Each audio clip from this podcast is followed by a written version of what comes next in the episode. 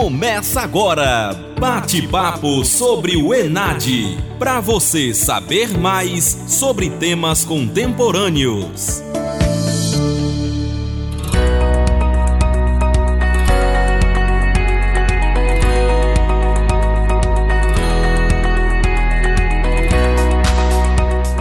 Olá, pessoal.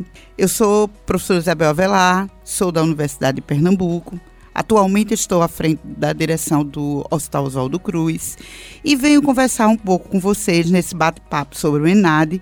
E o tema que vai ser abordado neste momento é a promoção da saúde e a prevenção das doenças, a importância das políticas públicas para o combate das epidemias e pandemias. Esse trabalho, ele tem uma, uma finalidade de proporcionar a vocês uma escuta sobre alguns temas que serão bastante caros, tanto no ENAD quanto na vida de vocês. Bate-papo ENAD. Então, para a gente abordar esse tema, a gente precisa falar um pouco do lugar, né? Precisa conceituar um pouco o lugar que a gente fala da gente. A gente fala do Brasil, um país de dimensões continentais, né? Com expressivas desigualdades econômicas e com cerca de 210 milhões de habitantes um sistema de governo federativo composto de 26 estados e um distrito federal e mais de 5 mil municípios. Um país também que vivenciou um regime ditatorial em meados do século passado, nos anos 1900, com grandes tensões, que geraram tensões em todas as políticas públicas e geraram dificuldades para o desenvolvimento do país. Assim, a gente vai falar um pouco da organização do sistema de saúde do Brasil e como é, todas essas questões têm rebatimento no que vocês assistiram nesse momento de na condição da pandemia, por exemplo, da Covid-19 no país, que vem assolando o mundo desde de 2019, precisamente em 2020 explodiu em todos os lugares do planeta. O Brasil, ele conta com uma história de organização do sistema de saúde a partir de todo um movimento que foi chamado de movimento de reforma sanitária. Esse movimento foi constituído por um grupo de pessoas que pensavam a saúde, né, profissionais de saúde, e pessoas da comunidade que pensavam como queria a sua saúde, como queria que a sua saúde tivesse sido cuidada. A partir desse movimento da reforma sanitária, nos anos 80, com o advento da Conferência Nacional de Saúde de 1986, nasceu o SUS, que foi extremamente fortalecido a partir da Constituição Federal Brasileira de 1988. A tarefa do Estado começou a ser primordialmente de cuidar das pessoas, né? E era obrigação do Estado dar conta da saúde da sociedade, né? Um sistema único, gratuito, que deveria garantir a equidade, a intersetorialidade, a hierarquização do sistema e uma assistência integralizada. Sucessivos governos foram mudando e aperfeiçoando o sistema de saúde.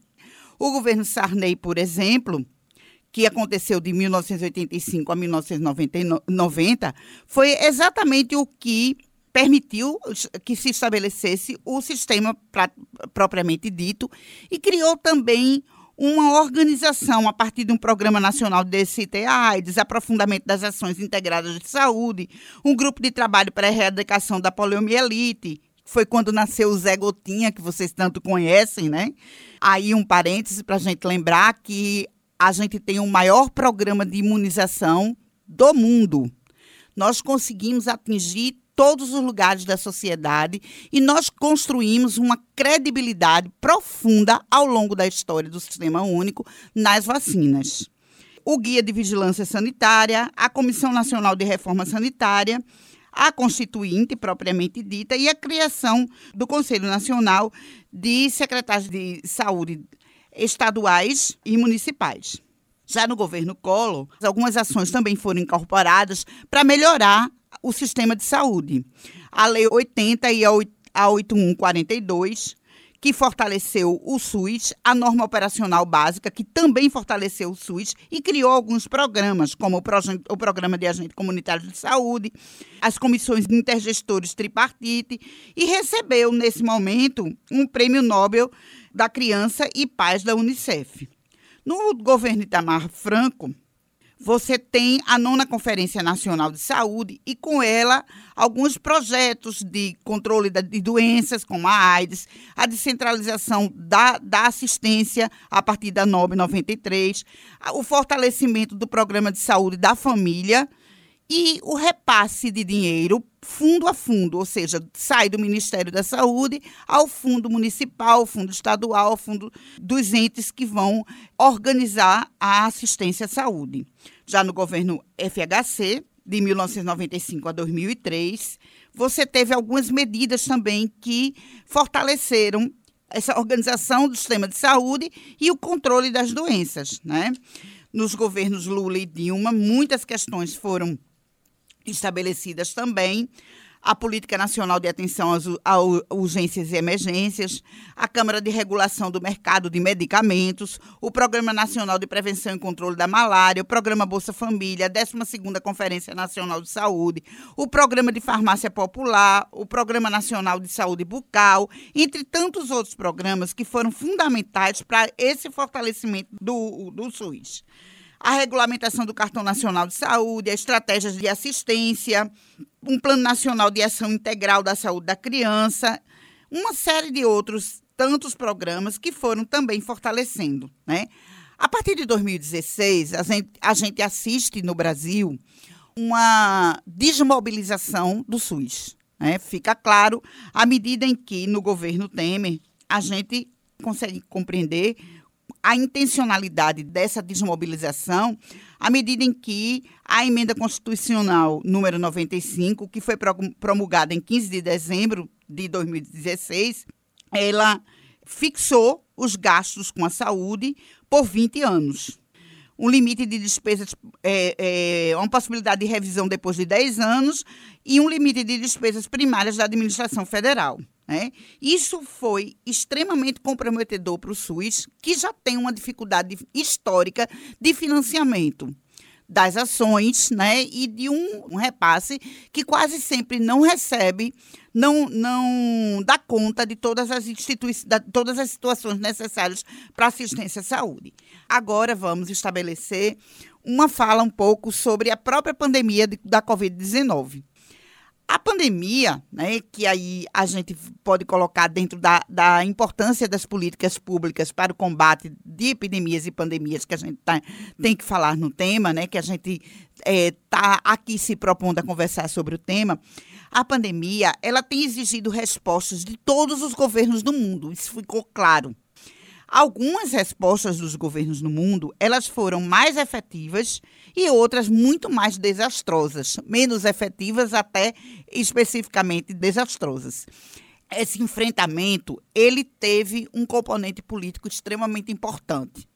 Nos países onde os governos estavam comprometidos com a verdadeira saúde da sociedade, o verdadeiro, o verdadeiro bem-estar social, a, a, a questão da qualidade do que se presta de assistência e a garantia realmente de qualidade de vida e de qualidade de saúde, a gente viu que os resultados foram extremamente exitosos. Né? A Nova Zelândia se configurou como o melhor exemplo, um dos melhores exemplos né, de como fazer estabelecendo medidas que realmente foram eficazes até antes da, da chegada da vacina.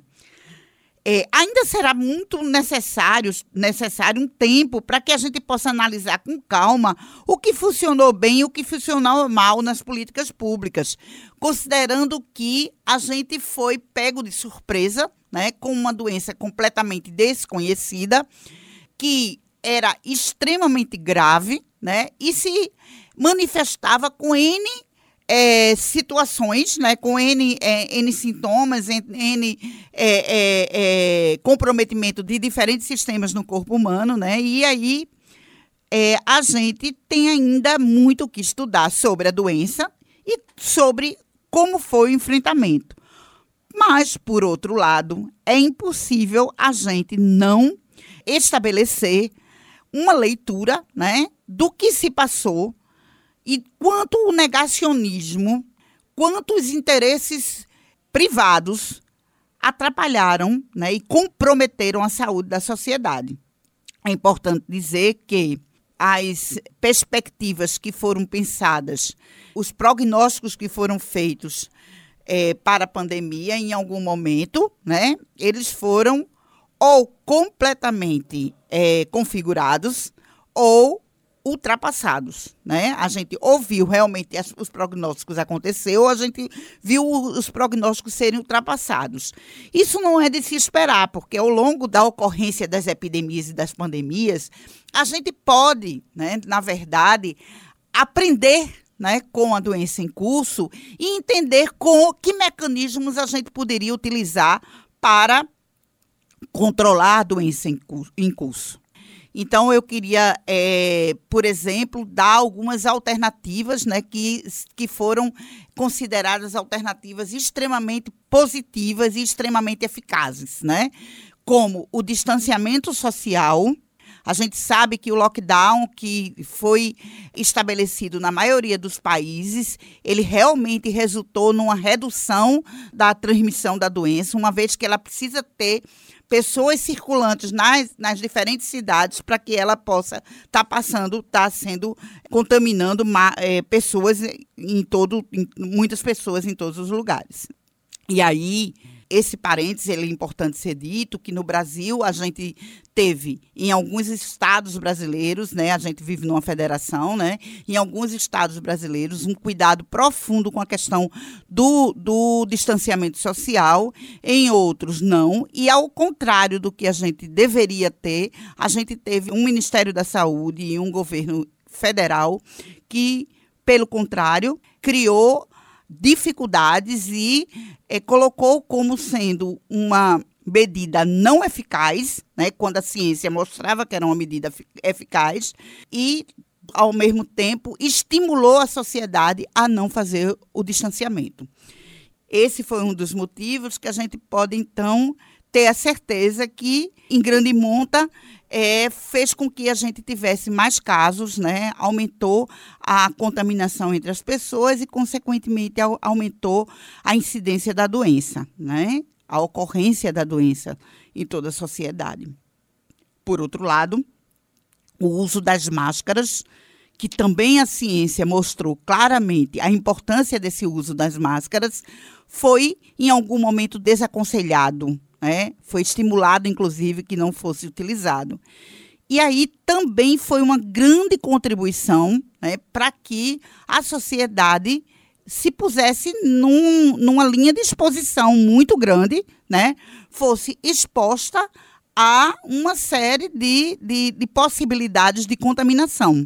A ciência ela foi extremamente eficaz. Né? A velocidade com que a ciência encontrou caminhos de controle da pandemia, com certeza nunca foi visto dessa forma, né? A gente nunca tinha visto uma velocidade tão grande. A ciência se desdobrou para que a, as respostas fossem encontradas, né? E que a sociedade pudesse então ter o controle da doença. E aí fica claro que quanto mais pessoas expostas, mais doentes, mais mortes, né?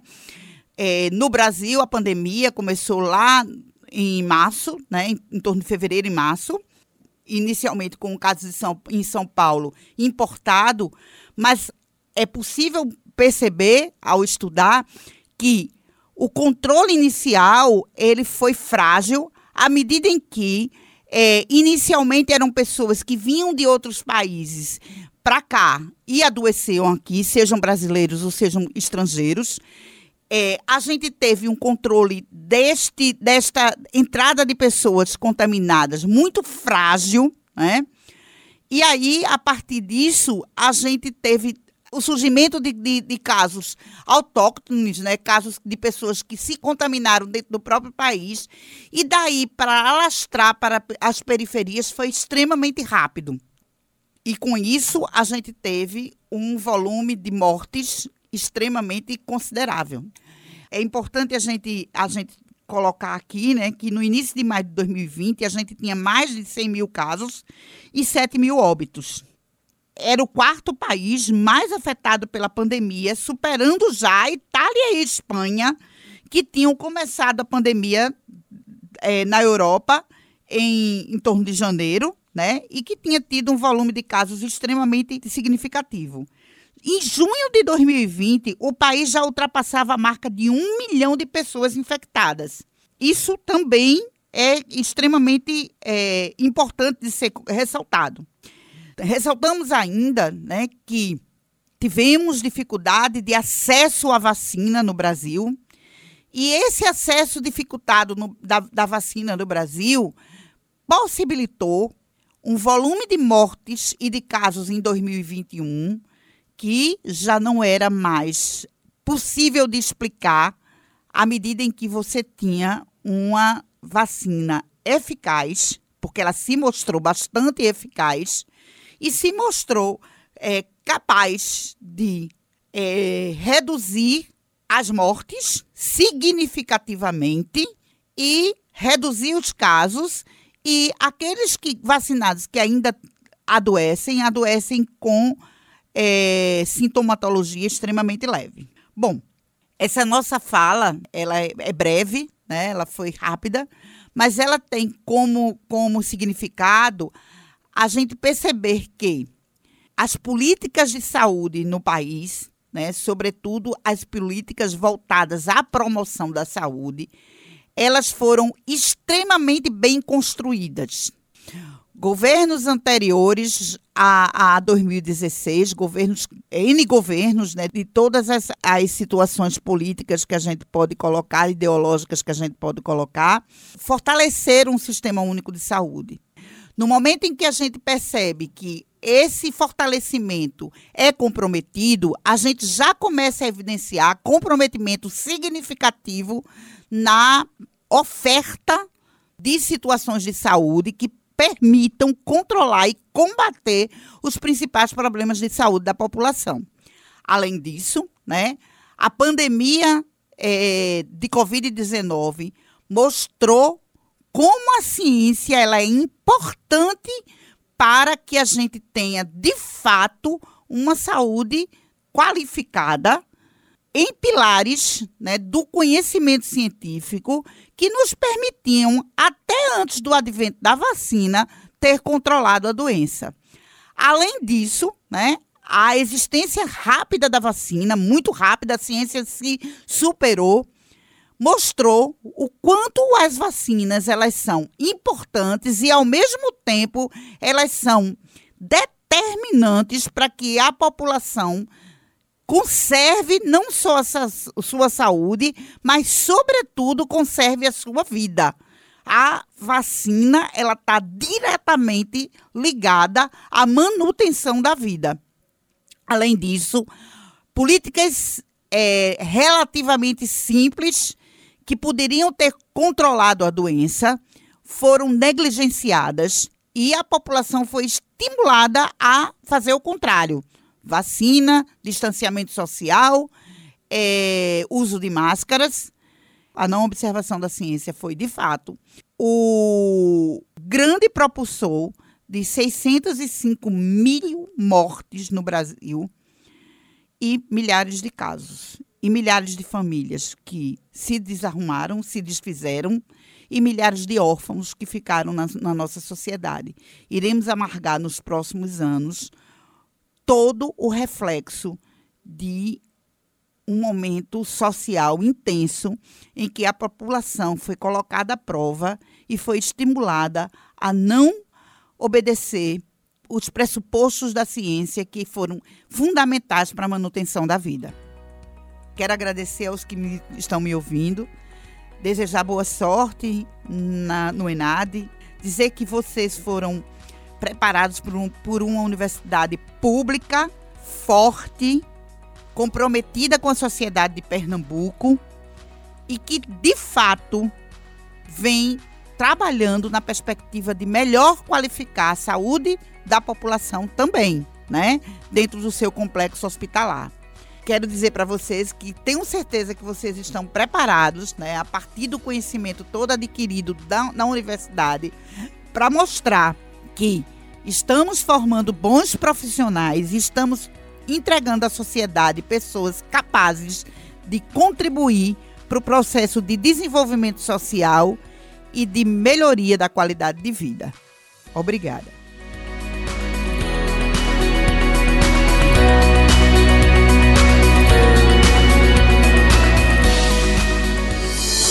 Você ouviu Bate-papo sobre o ENAD. Para você saber mais sobre temas contemporâneos.